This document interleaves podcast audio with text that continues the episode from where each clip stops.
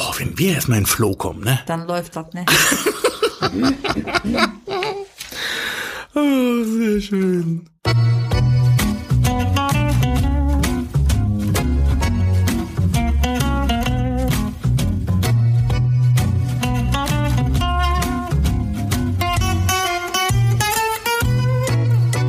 Hallöchen. Guten Tag. Da sind wir wieder. Endlich wieder vereint. Genau, ich bin wieder dabei. Ich darf wieder mitmachen. Du durftest immer schon mitmachen bei unserem Podcast der, Talk. Herzlich willkommen zur zweiten Staffel, zur zweiten Folge. Ja, ich freue mich wieder hier zu sein, Peter. Ja, wie gesagt, du hättest schon die ganze Zeit wieder dabei sein dürfen, aber Manchmal kommt es eben anders, als man denkt. ja, aus Gründen Genau, also wir machen gemeinsam weiter. gemeinsam machen wir hier Amateurtheater-Podcast. Genau, ich bin dafür. Ich bin dabei. Die Spielbühne steckt ja gerade in der harten Probenphase für Hilfe, die Herdmanns kommen. Und da kannst du uns doch bestimmt ein bisschen was zu erzählen, Nadine. Genau, wir sind quasi schon kurz vor der Endprobenphase für unser Kinderstück. Die Premiere ist am Sonntag, den 28. November um 15 Uhr im Lingener Theater an der Wilhelmshöhe. Altbekannt am ersten Adventswochenende. Und wir hatten eine sehr intensive Probenwoche in den Ferien. Also in Niedersachsen sind ja gerade Herbstferien. Und in der ersten Ferienwoche haben wirklich alle SpielerInnen auf ihre Ferien, Urlaub etc. verzichtet und haben hart im Theater gearbeitet. Respekt. Ja, es war anstrengend, aber es war auch super toll. Es hat richtig viel Spaß gemacht, endlich wieder im Theater zu proben, auf der Bühne zu stehen, auf den Brettern, die die Welt bedeuten. Das Bühnenbild war leicht angedeutet, die ersten Kostüme waren da, ähm, es wurde geprobt, es wurde gelacht, es wurde ausprobiert. Es hat wirklich richtig viel Spaß gemacht. Wie habt ihr das denn mit Corona gemacht? Ich meine, Corona ist ja noch nicht vorbei. Musstet ihr da noch irgendwie Rücksicht drauf nehmen? Also wir haben, äh, trotz dass äh, sehr viele geimpft sind, ähm, Das war übrigens unser Studiohund, der sich hier schüttelt. genau. Also ähm, wir haben zum Glück äh, sehr viele Durchgeimpfte bei uns dabei, aber halt auch äh, Kinder und Jugendliche unter zwölf. Ähm, aber nichtsdestotrotz, ob geimpft oder nicht geimpft, ähm, möchten wir natürlich alle sicher durch so eine Probenwoche gehen. Wir testen uns dann mindestens dreimal die Woche und die Leute, die erkältet, husten oder sonstiges sind, testen sich auch noch einmal. Also haben wir die ganze Woche getestet, getestet und getestet, weil wir waren alle erkältet. Test, Test, Test. Ja, das ist, klingt aber nach einer sinnvollen Veranstaltung, würde ich sagen. Ja, auf jeden Fall. Und man achtet natürlich so ein bisschen drauf, dass man äh, nicht mit seinem Nachbarn aus der gleichen Kaffeetasse trinkt und solche Geschichten. Ne? Das sollte man einfach lassen. Wahrscheinlich abgesehen von den üblichen Regeln wie Abstand halten, wenn es geht, wenn das Stück es das zulässt und Mundschutz tragen etc. pp. Ne? Ja, man hat auch gemerkt, das war am Montag noch anstrengender wie am Freitag. Also dadurch, dass wir nun auch die ganze Woche zusammen waren, war man wieder ein bisschen vertrauter, aber am Anfang war man schon auch äh, sehr zurückhaltend. Man muss sich erst wieder aneinander, aneinander gewöhnen. Ja, man muss sich auch wieder erstmal an die Menschenmasse gewöhnen. Aber gut, das haben wir getan und wir hatten Spaß dabei und äh, ich glaube, wir konnten Corona auch mal für einen kurzen Moment vergessen. Ich glaube, der Vorverkauf läuft ja auch schon und der läuft auch schon ziemlich gut. Allerdings ist es ja auch so, dass man das Theater im Moment gar nicht ganz voll machen darf, ne? Nein, aber wir wissen auch noch gar nicht äh, hundertprozentig, wie viele Plätze belegt werden. Da ist das Theater natürlich auch immer in Verbindung mit der Stadt und mit den Vorgaben. Aber der Vorverkauf läuft und ähm, es kann hinterher einfach nur noch mehr werden. Wir sind auf jeden Fall froh, wenn wir auf die Bühne dürfen, wenn überhaupt alles stattfinden kann. Und das ist eigentlich das, was, glaube ich, erstmal für alle zählt, weil man darf einfach nicht vergessen, das Stück steht schon seit zwei Jahren auf dem Programm. Das stimmt. Das war sozusagen jetzt die letzte Gelegenheit, dass wir das überhaupt noch mal auf die Bühne kriegen, weil sonst wäre es ja nun doch arg verbrannt gewesen, ne? Ja, und die Herdmanns auch einfach zu groß. Das stimmt, Also unsere Jugendlichen wachsen ziemlich schnell. Ja, das ist mir auch wohl so aufgefallen. Also die damals 13-Jährigen sind dann jetzt 15, knapp 16. Die haben mal eben so zwei Köpfe oben drauf gekriegt. Das stimmt. Mhm. Ja, dadurch werden die Herdmanns äh, ein bisschen älter. Naja, äh, der, Ich glaube, bei den Kindern ist das noch nicht so schlimm, Peter. Aber ein gesehen. paar Erwachsene spielen ja auch mit. Ein paar Erwachsene, so eine Handvoll vielleicht. Ja. 25 Leute sind es insgesamt. Ich habe es gezählt. 25 Leute, die da auf der Bühne stehen. Das ist natürlich auch schon eine Hausnummer, ne? Ja, darum gibt es in diesem Jahr auch keine Doppelbesetzung wegen Corona. Wir trauen uns was. Wir trauen uns richtig was. Also es darf keiner krank werden. Dann fallen wir richtig auf die Nase. Wir haben es äh, in der Probenwoche einmal gehabt, dass ein Spieler einen Tag gefehlt hat. Das hat dann mal Spaß gemacht, aber das Stück war einfach nicht mehr dasselbe. Also Daumen drücken, Karten kaufen und ab ins Theater. Genau. Wann ist nochmal Premiere? Sonntag, 28. November, 15 Uhr. So.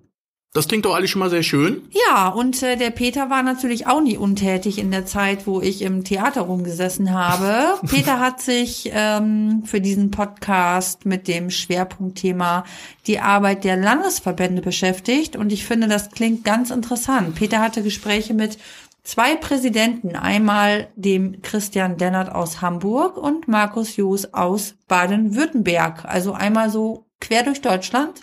Richtig, genau. Ähm, in Deutschland ist ja mal alles super organisiert, dementsprechend auch das Amateurtheater beziehungsweise die Breitenkultur. Es gibt ja nicht nur den Bund Deutscher Amateurtheater, der bundesweit tätig ist, sondern es gibt auch die Landesverbände. Ich glaube, quasi jedes Bundesland hat einen eigenen Landesverband. Glaube ich, habe ich gerade nicht so auf dem Schirm, aber sage ich jetzt einfach mal so. Äh, Wenn es nicht stimmt, möge mich bitte jemand korrigieren. Auf jeden Fall dachte ich mir, wäre es mal wert, sich die Landesverbände und die Arbeit der Landesverbände näher anzugucken. Quasi ganz nach dem Motto, was machen die eigentlich hier? Richtig, genau. Wer sind die und was machen die eigentlich hier? Wer sind die und was machen die eigentlich hier? Genau. Von den Landesverbänden hört man immer wieder, aber was machen die eigentlich? Und dann dachte ich auch, es wäre vielleicht noch interessant, mal richtig schöne Gegensätze zu nehmen. Deswegen einmal Hamburg und einmal Baden-Württemberg, um zu gucken, was haben die gemeinsam, aber was haben die auch für Unterschiede, ohne jetzt vielleicht spoilern zu wollen, aber alleine das Thema Mundart ist da doch ein sehr interessanter Punkt. Okay, ich bin gespannt. Ich habe es noch nicht gehört. Dann würde ich mal sagen, Mats ab! los geht's.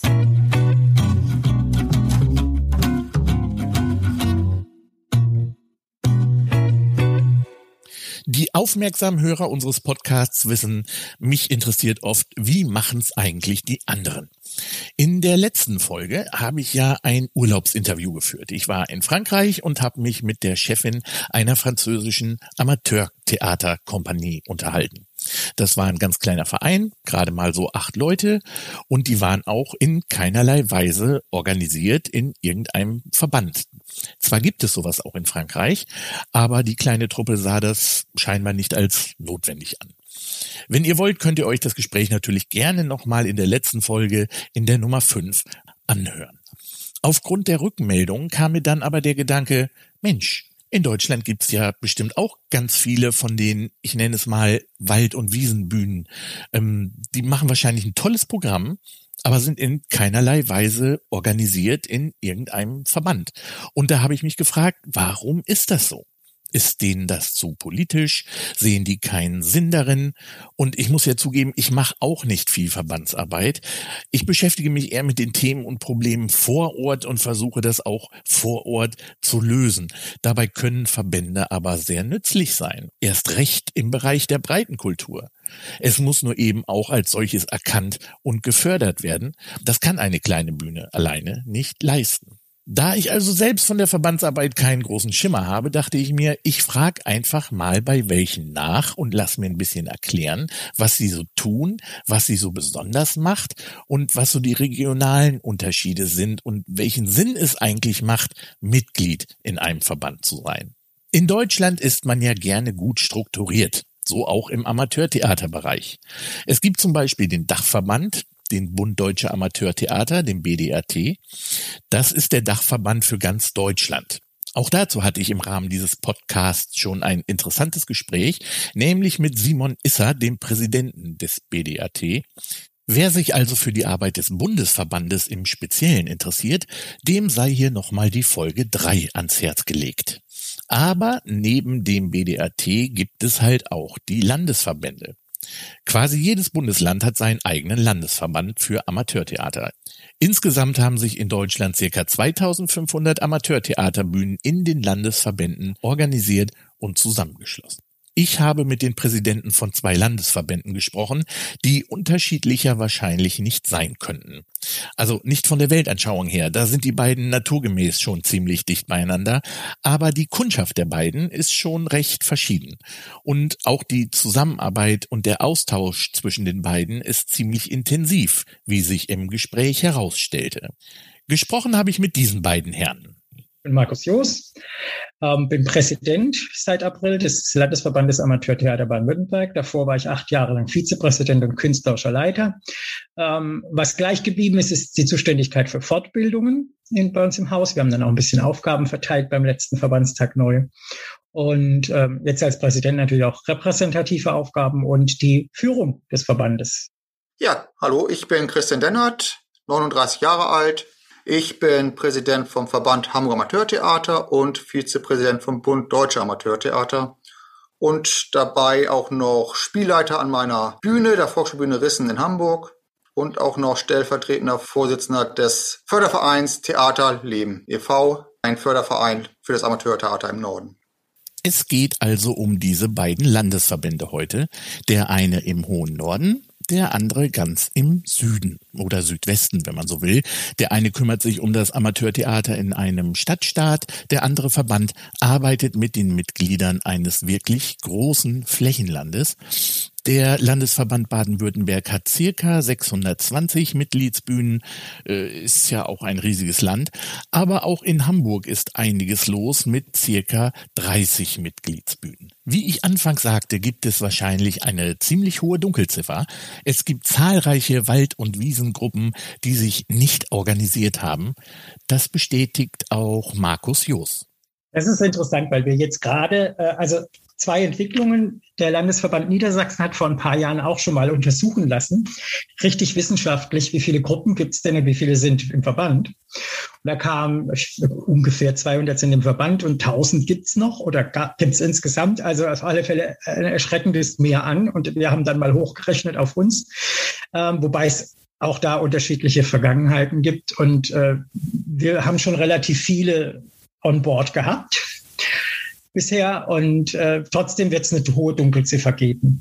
Nicht nur beim Schultheater, sondern insgesamt. Und wir haben jetzt beschlossen fürs nächste Jahr, dass das Präsidium, das frisch gewählte, eine Werbeaktion macht und sich mal umguckt, jedes Mitglied in seinem Umfeld, wo wir Gruppen kennen, die noch nicht Mitglied sind. Und dann natürlich auch gucken müssen, wie überzeugen wir die, warum es sich lohnt, Mitglied zu sein. Verbandsübergreifend, egal ob in Hamburg oder in Baden-Württemberg, gibt es natürlich gute, praktische Gründe, um im Verband zu sein. Viele Gruppen sind mal Mitglied geworden, weil es natürlich über den Bundesverband Versicherung gab. Das ist schon mal ganz wichtig. Da ist man abgesichert. Inzwischen gibt es auch GEMA-Rabatte. Inzwischen gibt es auch eine Ausgleichsvereinbarung für eine Künstlersozialkasse, wenn man die möchte oder braucht. Ähm, das heißt, allein schon die gesamtdeutschen Vorteile von allen Verbänden oder Vereinen, die sind schon mal ganz interessant für die meisten Vereine, weil du die als Einzelverein in der Kondition gar nicht kriegst.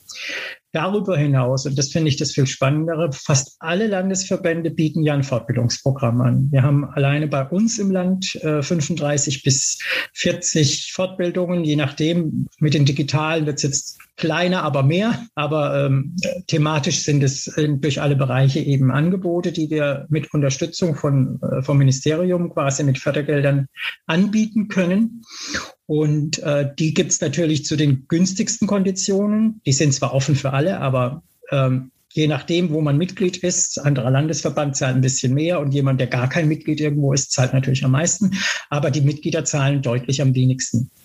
Die haben da einfach ein subventioniertes, vom Land subventioniertes Angebot ähm, das wir organisieren und das Sie als Fortbildungen nutzen können in allen Kategorien und Bereichen von Kulturmanagement, Vereinsführung bis hin zu ganz klassischen Schauspiel, Regie, Maske etc. Also all wirklich handwerklichen Dingen, die man dann so für die Theaterarbeit braucht. Was man aber auch nicht unterschätzen sollte, ist die Werbeplattform, die durch die Vernetzung entsteht, wie Christian Dennert erzählt. Seit ein, zwei Jahren bewerbe ich äh, die Aufführungen der Mitgliedsbühnen, jedenfalls da, wo mir Material vorliegt, regelmäßig bei Twitter und Instagram. Und teilweise, wenn jemand da ist, der auch unseren Facebook-Account äh, bedient, auch auf Facebook, sodass das auch durchaus eine Reichweite geben kann, die auch den Mitgliedsbühnen zufällt. Zumindestens, ähm, dass das Amateurtheater in irgendeiner Form in Erscheinung tritt, das bietet halt der Mitgliedsverband auch und dann auch unter Nennung ähm, der entsprechenden Mitgliedsbühne, so die dann auch dann in Erscheinung tritt. Zusammenfassend kann man also sagen, es gibt eine Grundausstattung an Gründen in allen Landesverbänden in Deutschland, für die es sich immer lohnt, Mitglied zu sein.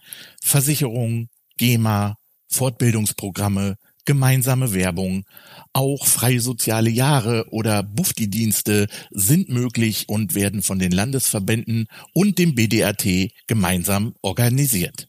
Dann kommt aber auch schon ein weiterer wichtiger Punkt, die Interessenvertretung des Amateurtheaters. Das sieht Markus Joos als große Aufgabe. Ähm, wir haben natürlich auch eine Interessensvertretungsfunktion. Das heißt, gegenüber Land und in verschiedenen Gremien und verschiedenen Runden sitzen Vertreter von uns und fürs Amateurtheater und debattieren. Also wir waren im Fachbeirat kulturelle Bildung, wir haben die neue Kunstkonzeption des Landes mit kreieren können. Wir werden auch immer mal wieder zu, zu Gesetzesentwürfen angefragt, eine Meinung oder eine Stellungnahme abzugeben. Und da gucken wir natürlich, dass wir entsprechend für unsere Bühnen votieren.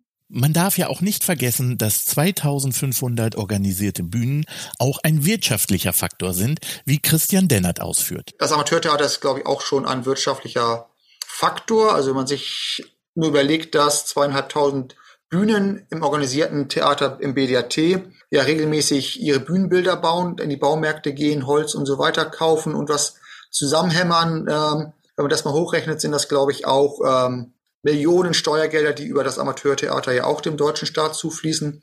Und ähm, es gab mal eine Hochrechnung, dass das deutsche Amateurtheater um die sechs Millionen Zuschauer im Jahr in ihre Seele und in die Freilichtbühnen zieht, wenn man mal nicht Pandemie hat. Ähm, aber das waren so die Zahlen der letzten Jahre, dass immer so um die sechs, sechseinhalb Millionen Zuschauer dort hingegangen sind. Also das wird, glaube ich, unterschätzt. So, da muss ich doch jetzt mal eben was zu sagen. Sechs Millionen Zuschauer. Das muss man sich mal auf der Zunge zergehen lassen. Und das nur im Amateurtheaterbereich. Also nicht nur, dass die Bühnen ja Material kaufen ohne Ende für Bühnenbilder, für Kostüme etc. Sie drucken Plakate, da werden Designer mit beschäftigt. Sie schreiben Pressemeldungen, sorgen damit für Content in den Zeitungen etc. Sie sorgen auch für einen nennenswerten Umsatz drumherum, sag ich mal. Zum Beispiel fahren die Besucher mit einem Taxi zum Theater oder zum Veranstaltungsort, hat das Taxi Umsatz gemacht. Vielleicht hat man sich auch extra nochmal schick gemacht für den Theaterabend, hat also der Einzelhandel Einzelhandel dran verdient. Im Anschluss an das Theater geht man noch in die Kneipe und trinkt was oder man geht ins Restaurant und isst was, hat also das Gaststättengewerbe was von. Theater strahlen also in viele wirtschaftliche Bereiche aus. Alleine deshalb sollte man schon dafür sorgen, dass auch das Amateurtheater gut klarkommt und ernst genommen wird. Was die Wertschätzung angeht, gibt es aber scheinbar doch einige Unterschiede zwischen Stadt und Land. In Hamburg ist es wohl nicht ganz so einfach.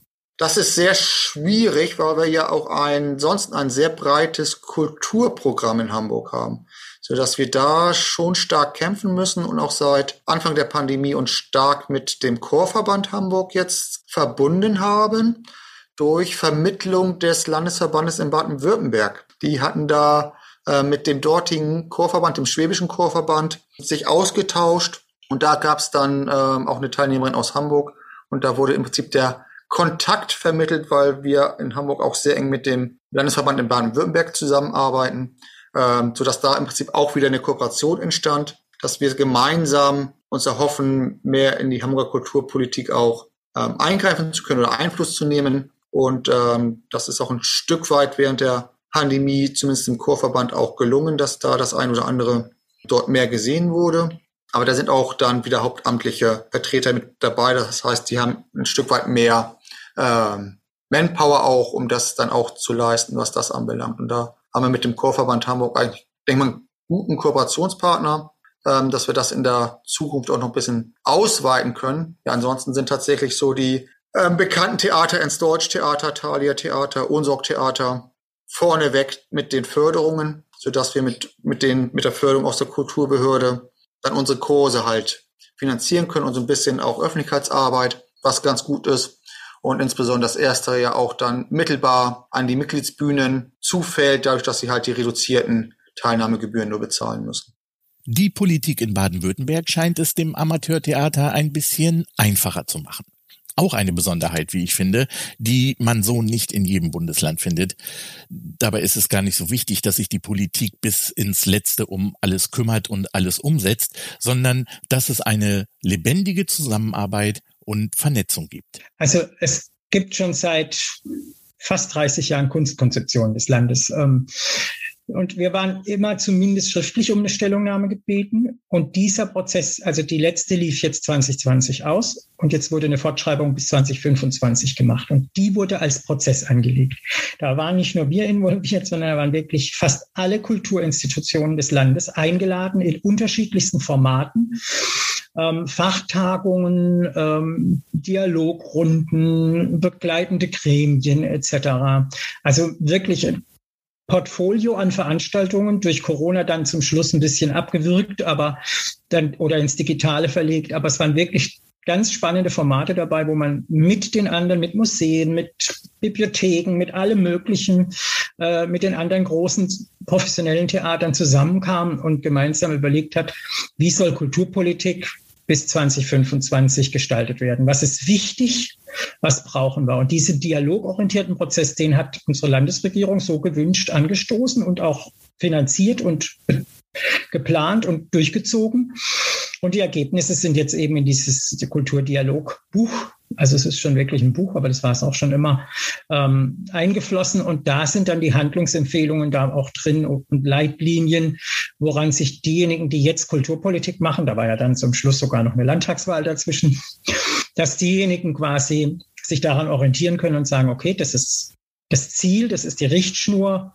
Ob jetzt alles umgesetzt wird, Papier ist wie immer geduldig. Das ist jetzt gar nicht so das Wichtige, sondern das Wichtige tatsächlich oder für uns eines der wichtigsten war, wir kamen unglaublich gut mit anderen in Kontakt und die Vernetzung war nochmal deutlich stärker. Und ich glaube, dass das der größere Gewinn ist als letzten Endes, ob da jetzt Leitlinie 15 bis 19 auch wirklich erfüllt werden seitens der Politik. Die Wünsche sind klar, die Bedarfe sind formuliert. Und das geht jetzt seinen Gang und da werden wir natürlich auch immer mal wieder nachhaken, was uns betrifft. Aber ähm, es kam ja jetzt nun eh die letzten zwei Jahre alles anders und da werden wir jetzt erst mit der Umsetzung verspätet beginnen, glaube ich. Und für uns spannender war eher zu gucken, zu wem haben wir jetzt plötzlich neu, wieder oder anders Kontakt.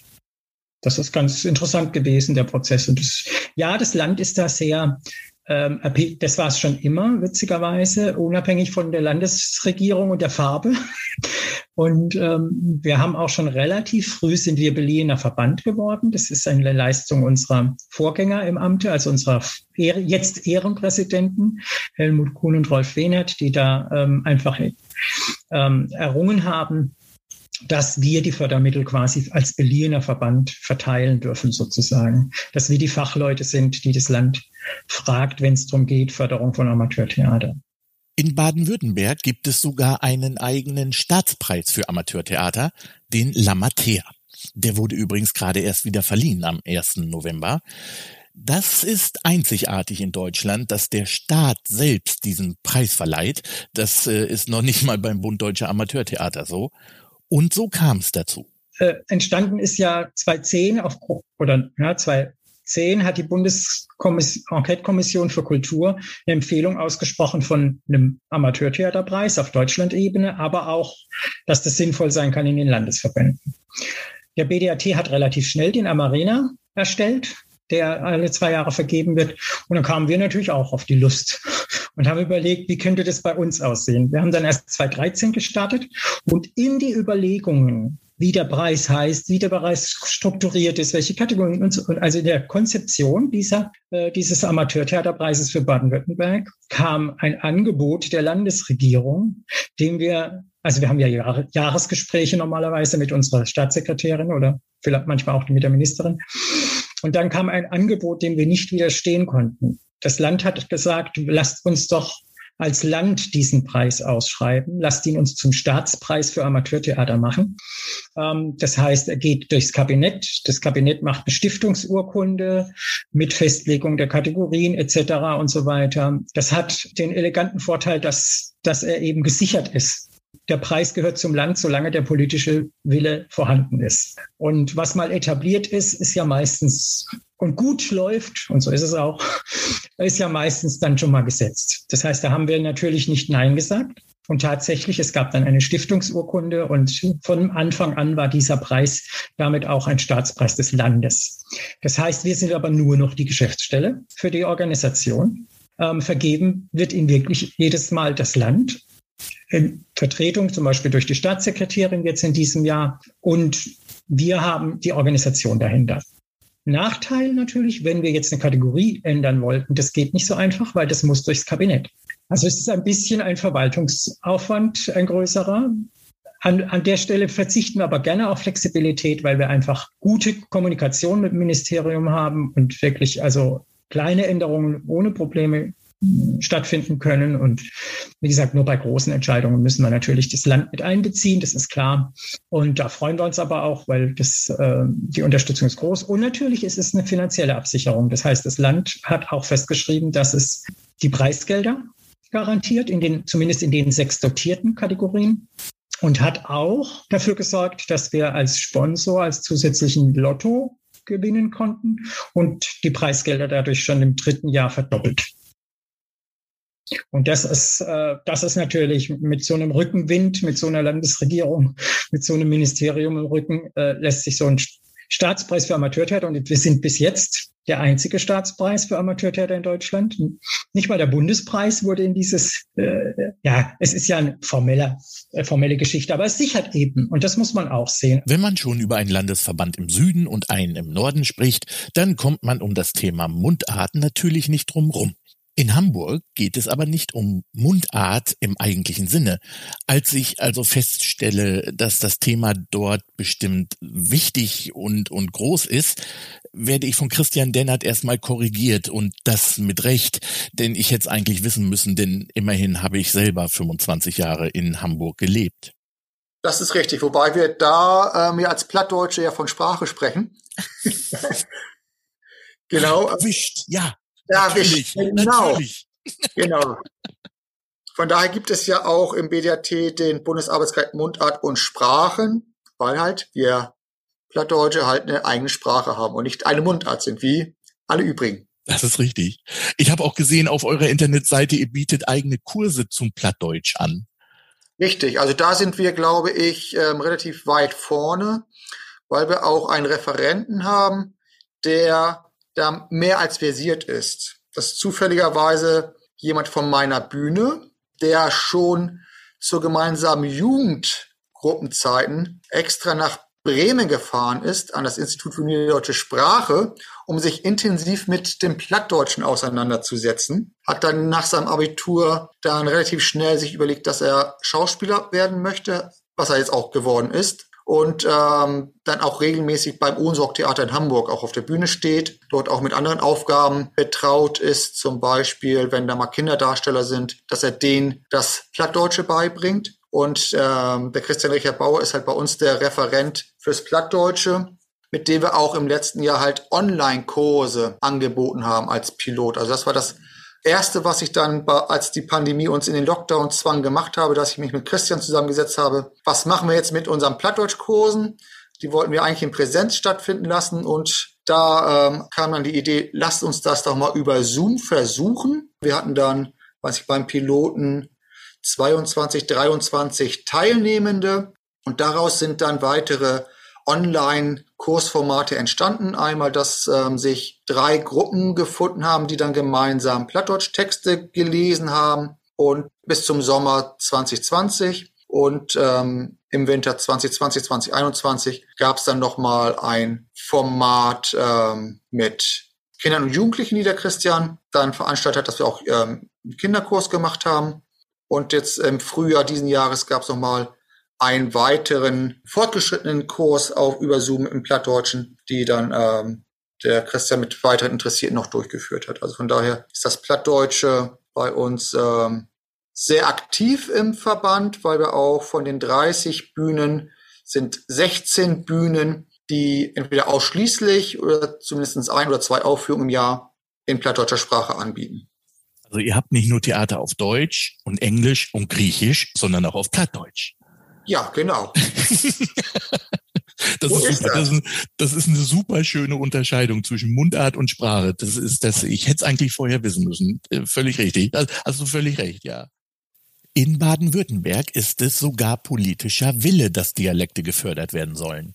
Und da in einem Flächenstaat schon einige Eigenheiten zusammenkommen, lohnt es sich beim Landesverband schon, dafür sogar einen eigenen Fachbereich aufzumachen. Ja, ist bei uns ein eigener Fachbereich. Also ähm, wir haben circa 10 bis 15 Prozent der Bühnen, die Mundarttheater machen, wobei man muss da ein bisschen aufpassen, was definiert man denn als Mundart. Weil wenn jemand seinen schwäbischen Akzent nicht wegkriegt und damit aber auf der Bühne landet, ist es noch lange nicht Mundart in dem Sinne, wie wir es als Theaterform verstehen. Das ist natürlich dann ganz einfach nur mit regionaler Farbe, fertig aus. Kann man auch, aber tatsächlich braucht es noch ein paar zusätzliche ähm, Faktoren. Also es muss ja auch eine ästhetisch gewollte Form sein. Und umgekehrt gibt es dann Theaterstücke, die inszeniert werden von Mundartgruppen, wie zum Beispiel der Geizige von Molière. Da gibt es eine wunderbar schwäbische Fassung von Thaddeus Troll, der Endeglämmer. Da ist natürlich die Sprache dann bewusst und auch die Mundart, speziell der Dialekt, bewusst als Stilmittel eingesetzt, weil der Schwabe nun mal auch als geizig gilt, bot sich dieses Stück wahrscheinlich doppelt an. Ähm, inzwischen sind viele dieser Klischees überholt, aber die Mundart gibt es weiterhin und sie wird auch tatsächlich in den verschiedenen Regionen auch gepflegt. Ähm, wir haben eine Initiative vor zwei Jahren gehabt vom Ministerpräsidenten Kretschmann, der bewusst das Thema Mundart in sein Staatsministerium geholt hat und gesagt hat, ich mache jetzt eine Fachtagung für Sprachwissenschaftler und Vereine und Verbände. Da waren wir eingeladen. Unser Vertreter ist auch da zu der Veranstaltung gegangen. Im neuen Schloss in Stuttgart, wirklich ganz prominent. Äh, also da war wirklich High Noon. Und ähm, und wir sind auch seitdem immer wieder informiert und in, involviert, wenn solche Veranstaltungen stattfinden oder ähnliche, die drumherum stattfinden. Und es, es gibt da schon so eine Mini-Renaissance durch Kretschmann ausgelöst. Und dann kam aber auch wieder Corona und hat es jetzt erstmal ein bisschen verschoben. Aber das Themenfeld bleibt im Auge der Landesregierung, weil die Dialekte gefördert werden sollen bei uns. Und es gibt nun mal viele. Wir haben das Schwäbische, also klassisch, aber es gibt auch den alemannischen Bereich in Südbaden und auch, und auch Südwürttemberg hat noch ein paar Ecken abgekriegt. Es gibt ja nicht umsonst die schwäbisch-alemannische Fastnet und Co. Das ist Weltkulturerbe. Der BDRT hat ja geschafft, dass die Mundart Teil der äh, UNESCO-Liste, der deutschen UNESCO-Liste für immaterielles Weltkulturerbe wird.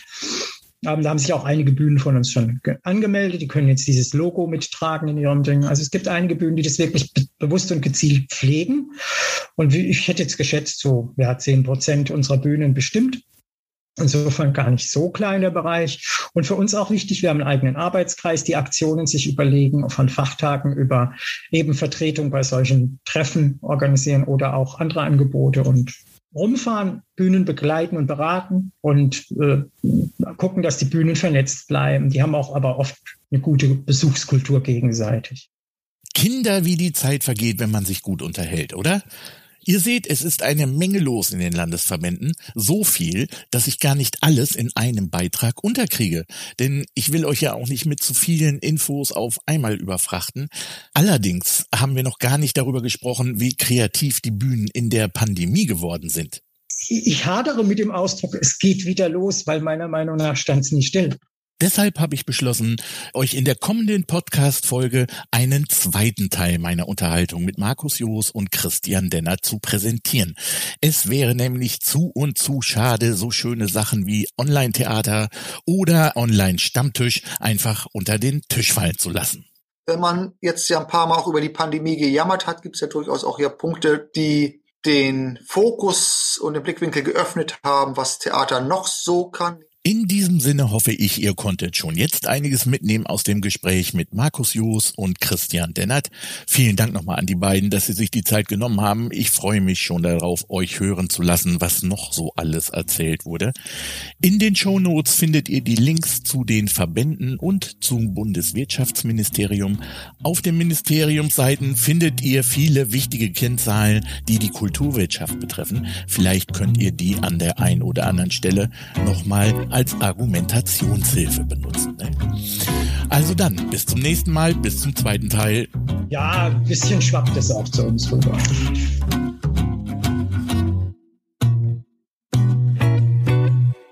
Puh, das waren ganz schön viele Informationen und ich würde sagen, es lohnt sich wirklich für jeden Theaterverein, da einfach mal reinzuhören, reinzuschauen welche Möglichkeiten es eigentlich alle gibt. Also ich habe äh, bei weitem auch nicht alles gewusst. Sehr schön fand ich auch das Beispiel, ähm, dass Plattdeutsch ja keine Mundart ist, sondern eine Sprache.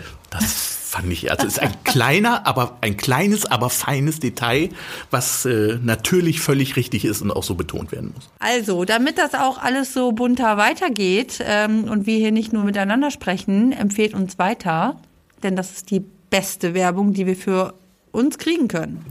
genau. Gebt uns auch einfach ein paar Sternchen bei iTunes oder Spotify, damit wir besser gefunden werden können. Denn je mehr Sternchen wir kriegen, desto relevanter sind wir für den Algorithmus und desto relevanter wir für den Algorithmus sind, desto besser werden wir gefunden. Oder so ähnlich. Richtig. Und natürlich brauchen wir dafür eure Rückmeldung. Wenn ihr ein Thema habt, was euch unter den Nägeln brennt, was eurer Meinung nach unbedingt in unserem Podcast auftauchen sollte, dann meldet euch bei uns. Schreibt uns an podcast.spielbühne.de. Kommentare, Meinungen, Themenvorschläge sind jederzeit willkommen. Nur wenn ihr euch meldet, wissen wir, was ihr hören wollt. Die nächste Folge erscheint, äh, so Gott will, am 25. November drei Tage vor der Premiere der Herdmanns. Das oh, das wird, ist super, da habe ich ganz viel Zeit. Das wird, genau, das wird eine ziemlich sportliche Herausforderung. Vielleicht können wir das so zwischen Maske, Kostüm, Endprobe mal eben so in den Kasten hauen. Da, da berichten wir live, backstage, oh ja. sozusagen. Dann wird's aber richtig, richtig wuselig. Ach, ich glaube, das kann auch ganz lustig werden. Finde ich eine tolle Idee. Sollten ich, wir drüber nachdenken? Ich werde wohlwollend darüber nachdenken, genau. Peter, ich hoffe, es hat dir auch heute mit mir wieder gefallen. Ach, ohne dich bin ich doch nicht komplett hier im Studio. Es war schön. Und ich würde sagen, für heute war's das. Genau, für heute war's das. Habt einen schönen Tag äh, einen schönen Abend, eine schöne Woche, eine schöne Zeit. Wir hören uns bald wieder. Bleibt gesund und bis bald. Tschüss. Tschüss.